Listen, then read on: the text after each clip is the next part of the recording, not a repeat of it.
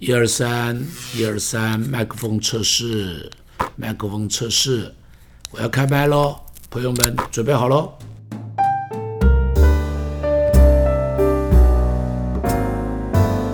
哦，欢迎大家收看牧师给李卫的全新节目，耶！那我们有在牧师的粉丝页呢，我们有贴出了一个贴文，就是你最想问张牧师什么样的问题呢？啊，这个贴文一贴出来就收到很多的留言，那我们呢就决定呢，我们要啊来选，每天从这个题目当中选出。啊，一两题来，请牧师来帮我们解答。那我们今天呢，也非常欢迎张牧师在线上跟我们一起要来回答问题。欢迎张牧师。大家好。好，让我们能够一起的来回答这个问题，一起来聆听这个问题。接下来，我们今天要问的第一个问题是什么呢？那我们今天要问的第一个问题就是。是一位郑嘉玲姐妹啊，她想问的问题是，就是说啊，想问说，她说牧师你好，我最想问您的是，如何能够超脱对死亡的恐惧 啊？因为现在有很多这个疫情啊、病毒啊，又有战争，就是让人很感到很不安。那怎么样能够超脱对死亡的这个恐惧？那我们就把时间交给牧师。家里姐妹，在这个地方我要说，恐怕你的问题是两个。第一个是安全感的问题，在这么多的战争啊、瘟疫啊、饥荒啊等等的中间，怎么样能够有安全感？呃，这是耶稣说的，他说你们在世上有苦难，但是你们在我的里头有平安。这是耶稣亲自给我们的话。那么保罗啊、彼得啊，他们的书信上面也都一再的讲到说啊，我们受苦乃是命定的啊。那么所以在这个时代里头，确实有各样的艰难，但是我们的信仰给我们一个什么？给我们一个保障，就是他呃，耶稣。他本身就是我们的避难所，耶稣本身就是我们的山寨，他保护我们非常非常的平安，他保守我们胜过保守眼中的同人一样，好胜过是我们眼中的同人一样。所以呢，所以呢，耶稣自己也说，他没有人能够把我们从父的手中夺去，也没有人能够把我们从耶稣的手上，他自己的手上。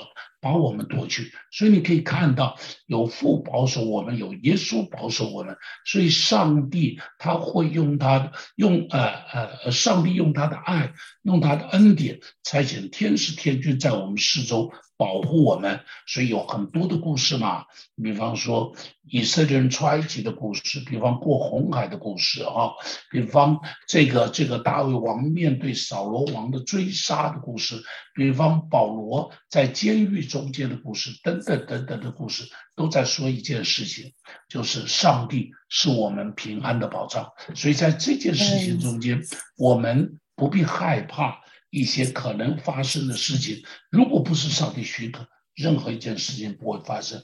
如果上帝许可发生了，一定都对我们的生命是有帮助的，是有恩典的，是有祝福的哈，是有祝福的。而且他也都量过了，如果我们受不住的，他一定给我们另外开一条路。所以放心好了，所以放心好了。第二个关于死亡的问题，圣经中间也告诉我们说。死亡对基督徒而言是什么呢？它不是一个很可怕的事情。死亡对基督徒而言是另外一个生命的开始。所以，圣经中间怎么样描述死亡呢？圣经描述死亡是回家。什么叫回家？就是我们在地上是做客的，那么将来有一天我们都要离开这个客旅的生涯。所以，你记得有本书叫做《天路客》，就形容我们在地上都是一个。奔跑天路的客旅，这个人生这一段不过是旅程，后边我们要回家，那个地方才是我们永恒的最美丽的地方。所以这是其一，那个地方是一个很美丽的家乡。第二个，他说我们这是什么？这是一个改变。什么叫做改变呢？就是我们的这个这个这个身体。这个是一个会朽坏的身体，要改变成为一个不朽坏的身体。所以死亡什么？死亡就是这个会朽坏的变成一个更荣耀的。死亡是什么呢？圣经中间讲，但是保罗说是脱去这个，穿上那个，那是灵魂穿衣，脱换衣服。灵魂今天在我们这个身体里头，这个身体经过八十年、九十年、一百年，现在人都可活到一百岁了。但是呢，终究有一天，这件衣服太旧了，上帝说换一套新衣服，灵魂换一套新衣服。好了，你说牧师这只不过是神学，我要说我是做牧师的，我就说那是我服侍上帝很多时候的一个经历，一个经历啊。比方像啊，我有一个 同学。叫做邵晨光，他的我的他是菲律宾圣经书院的圣经神学院的院长，菲律宾神学院的院长。他跟我以前在华神有一年的同学。那么我到菲律宾去的时候，他的爸爸接待我，他的爸爸就跟我讲故事。他爸爸也是很好的牧师，少老牧师哦。那么呃，他就说他的家乡在鼓浪屿，邵老牧师的爸爸妈妈。也是服侍上帝的人，当时非常辛苦。在少老牧师的爸爸在很年轻的时候，在很年轻的时候啊，就这个啊，不是不是他妈爸爸，是他妈妈，他的妈妈就生重病，然后呢。这个这个就离开了世界，灵魂离开了他的身体，到了天上很美丽的地方，在那个地方哈，跟天使啊唱歌跳舞啊。结果耶稣就说玩够了，该回去了。这个他的妈妈说：“我不要，地上太苦了，因为做传道人很苦，还有呢特别的古代这个传道人生活苦。”结果呢，耶稣说：“你看，你的先生跪在床边祷告，你要回去陪他，你还有。”七个小孩，你要回去陪他照顾，然后推他一把，他就回到身体里，然后他就醒来了。他说从那以后，他就热情的服侍上帝，而且而且他说这个他们家里头七个孩子，我忘了几个小孩做的传道人，两个还是三个做的传道人，其他的孩子也都很有成就。所以少老牧师接待我在他家里吃晚饭，特别把他自己的故事讲给我听。我教会里头有一位传道人，有位童工，年轻的童工，他的祖母，他的祖父，在祖母很年轻的时候就去世了。这个祖母就跪在床边，一直哭，一直祷告。后来祖父就醒过来，祖父醒过来就问他说：“你为什么把我叫回来？”祖母就说：“你这么快就走，我们舍不得。”而且还有这么多小孩，我怎么办？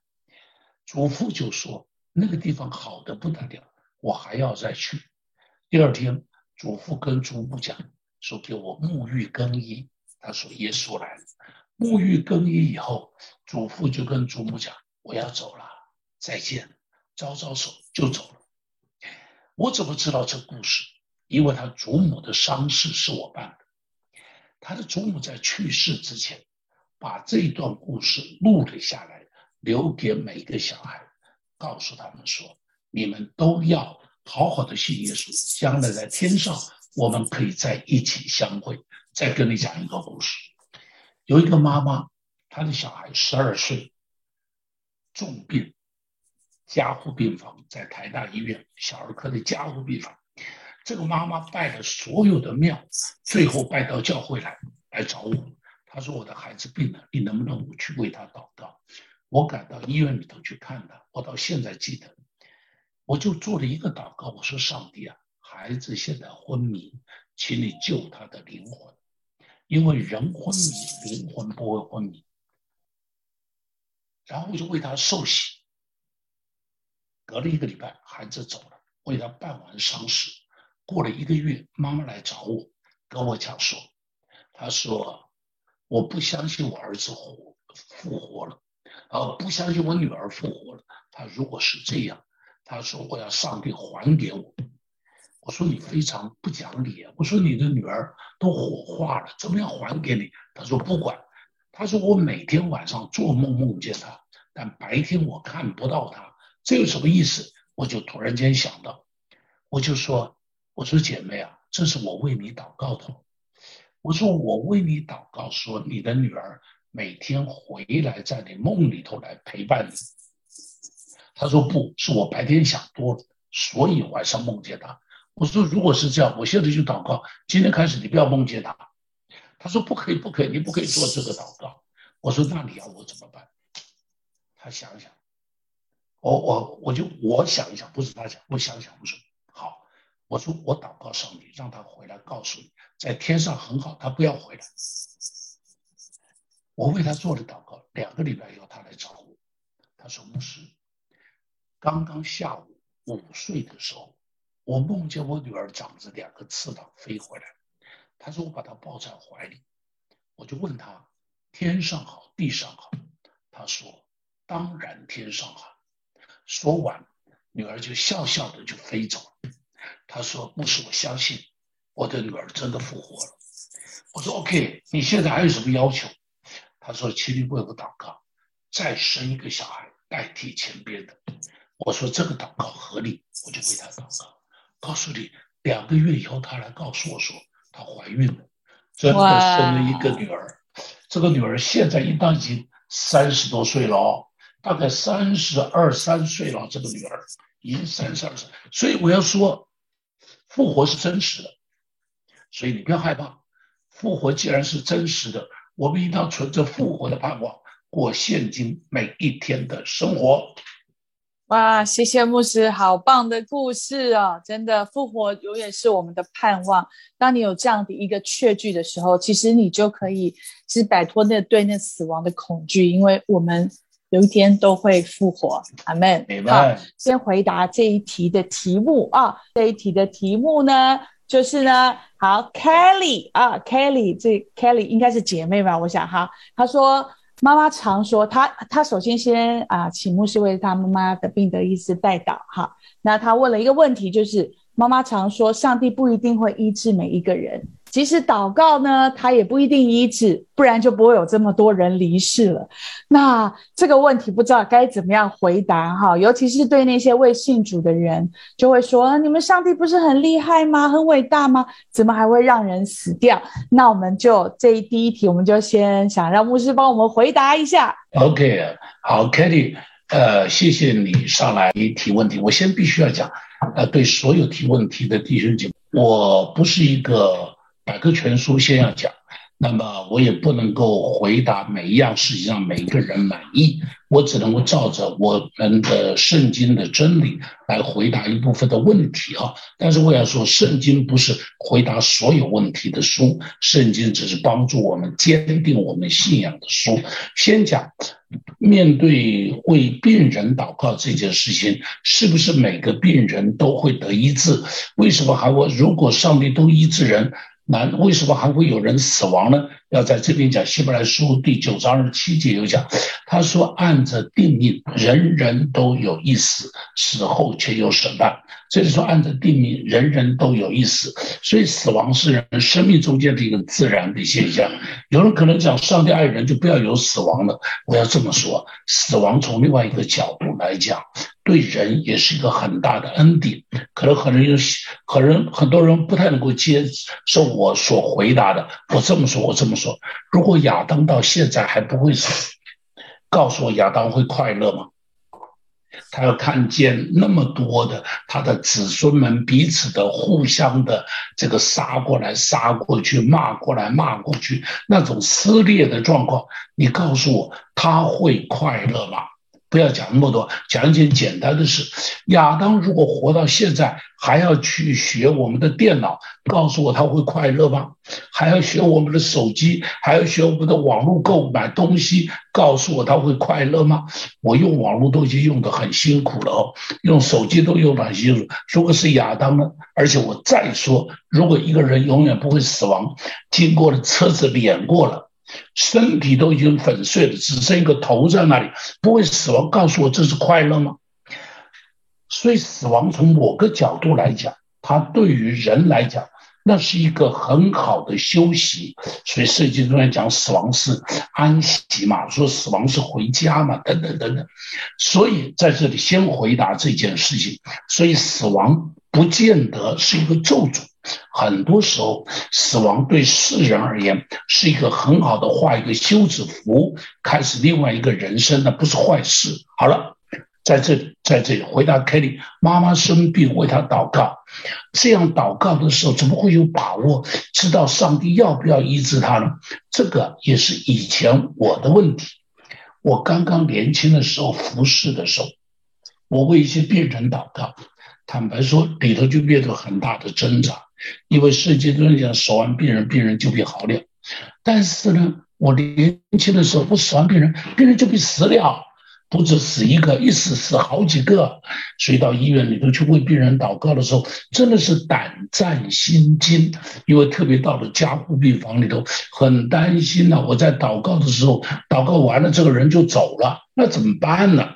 我记得哈，你有一次啊，这个礼拜一祷告死了一个，礼拜五祷告又死了一个。我记得到礼拜六我吃饭的时候，简直是没有办法吃饭。我的太太就在边上跟我讲：“她冒充，你不可以这个样子。”那我就觉得我不知道该怎么办。我的问题是，我要怎样祷告下去？因为我这个牧师就是要常常为病人祷告啊。我如果没有把握怎么祷告呢？我到现在记得上帝怎么回答我这问题。我记得我送一个人呐，要到阳明山的一个坟地，淡水那边的一个坟地了哈，应当说是。北头山上的一个坟地，当车子开到了关渡啊，不是开到了这个这个这个呃，快要到关渡那个地方，我看着淡水对面的山，上帝对我说：“你要很清楚知道我要不要医治这个人才为他祷告，让他好，是不是？”我说：“对呀，我的长辈都这么教我。如果不清楚知道。”我就不可以祷告说这个人要好。他说：“那你是不是也应当很清楚知道，我不要医治这个人，你才放弃为他祷告？”我待在那个地方，我说：“对呀。如果我不知道上帝不要医这个人了，我是不是就只有一件事情为他祷告，祷告到他好起来？”我突然间明白了，如果我是一个医生，我在急诊室里头遇到有一个车祸的病人送来，人都已经昏死在那边了。我医生只做一件事，我不是问我救得活他救不活他，我只做一件事。是努力的救他，用心电仪，用这个这个电极，用人工呼吸，好用 CPR，用什么打强心针，所有的事情我都做。可能我急救了一个小时，这个病人最后死了。但是那个就是我医生该做的。当我做完这一切，我心安理得，因为我所有的事情我都做了。于是我就突然间明白过来了，我就明白过来了，姐妹，如果说如果说我在路上遇到有一个车祸的病人，请问你我要做的事情是什么？我要做的事情是立刻叫救护车把他送到医院里头去。我要做的事情会是跪在路边祷告说：上帝，你要治他，我就叫救护车；你不治他，我就说你平平安安接他的灵魂走吗？当然不是。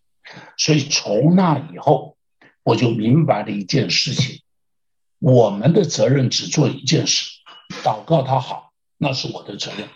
我从来不去分辨他会好或不会好，因为那个分辨好或不好不是上帝给我的责任。上帝给我的吩咐只是去祷告，为这些有需要的人去祷告。所以从那以后。我再也没有任何问题。每一个病人，我只为他做一件事情，就祷告上帝，你要医他，那个就是我的责任。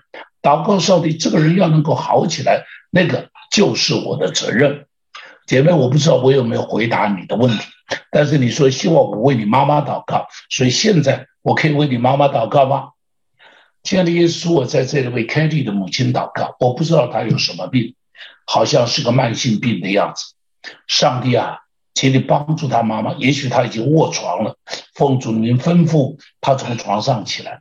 上帝，他里头大概已经信心已经有点放弃了。上帝让他不要放弃，让他不要放弃，快乐的相信上帝。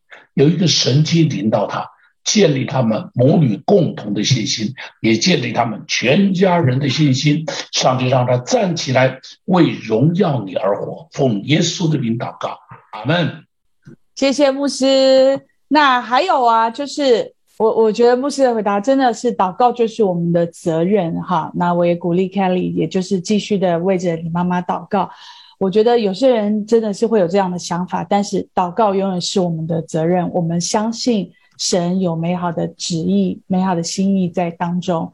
那牧师也有人问到说，那没有信主的家人过世以后，真的在地狱吗？好，这个易贤哈，易贤有问到。那另外一个人呢？他可能问的问题，呃，是很像的。他说：“没有信主的月勋问到，没有信主的家人过世以后，真的是在地狱里面吗？”好，我们都会有这种的担心哈。那我想说，请牧师也回答一下这个问题，谢谢。我很希望我回答的是你所希望，就是每个人都可以上天堂，不管他信主不信主，都可以上天堂。如果是这样的话，耶稣就不要钉十字架了。耶稣要钉十字架的原因在哪里？就是可以拯救那些凡相信他的人，给所有要往地狱去的人有一条路，就是可以往天堂去。给所有下地这个这这个什么，按着我们的生活品德该下地狱的人。给我们一条救赎的路，就是仰望耶稣就可以脱离地狱。所以我们得救只有一条路，就是悔改信耶稣。所以，所以如果我真担心我的家人还没有得救，我们的责任只有一件事情，不是侥幸相期盼有一天他在离开世界的时候没信耶稣也可以得救，不要相信这个。你无法这样子去说服你自己，你要做的只有一件事，竭尽所能的去传福音给他听，去传福音告诉他。当然怎么传福音那是另外一件事了。记得一件事情，在《使徒行传》上讲的很清楚嘛。他说：“当信主耶稣，你和你一家都必得救。”这是上帝给我们的应许，就是我信了主耶稣，我和我一家都可以得救。他们怎么可能得救？在乎我要去传，我要去告诉他，因为没有传福音的人，人怎么信嘛？罗马书上面讲，人会信是因为有人传给他，有人告诉他，这里有一条得救的路。所以这是我们该做的事，如同如同有一个人，这个这个这个有一个人快掉到悬崖那边去了，我们一定要大声喊，不要过去，那里是悬崖。如果有一个人拿着一杯这个这个呃呃一一呃拿着一杯这个这个水要喝，你知道那杯水不能喝，你会告诉他那杯水不可以喝，喝了以后会生病的。你会讲这个。当一个人要往灭亡中间去的时候，你我更应当站在地狱的门口，大声喊着说：不要再过来了，再过来就是灭亡了。那是你的责任。如果你担心，你就好好的去做。不要只是担心，现在就开始有行动。OK，上帝赐福你，全家得救。谢谢牧师。所以呢，今天也就是谢谢牧师对于我们关于在死亡这个议题哈，我觉得对很多人来说，我们都会去思考，有些时候也是有一些的害怕。但谢谢牧师在一开始就也提醒了我们，其实。死亡，它不并不一定都是啊这么样的恐惧哈，有些时候是带着神的一个医治哈，带着神的一个释放。那今天谢谢牧师呃带我们的这个回答，那我们也欢迎大家呢啊，我们以后呢我们也会在张牧师牧师张茂松牧师的粉丝页上面发文，会发说你最想要问牧师什么样的问题，你下面就可以写下。你的问题，那我们就会挑选出问题，让牧师来回答你。那我们今天张茂松教室牧师给你问，我们下次见，拜拜，上帝赐福大家。希望你会喜欢今天的节目，透过张牧师的精彩对话，让您在生命迷惘中找到出口。也欢迎您在各个收听平台收听张茂松开麦。如果您现在使用的是 Apple Podcast。也请您五星按赞，给予张牧师最大的肯定。你还有想听张牧师谈谈什么主题吗？也欢迎您留言告诉张牧师哦。你还可以在哪里找到张牧师呢？在我们的节目资讯栏中有连结，你可以点下连接到 Facebook、IG 和 YouTube 频道中订阅和收看更多张牧师的信息。就让张茂松开麦，成为你通勤和闲暇时的灵修最佳伙伴。上帝祝福您，我们下次见。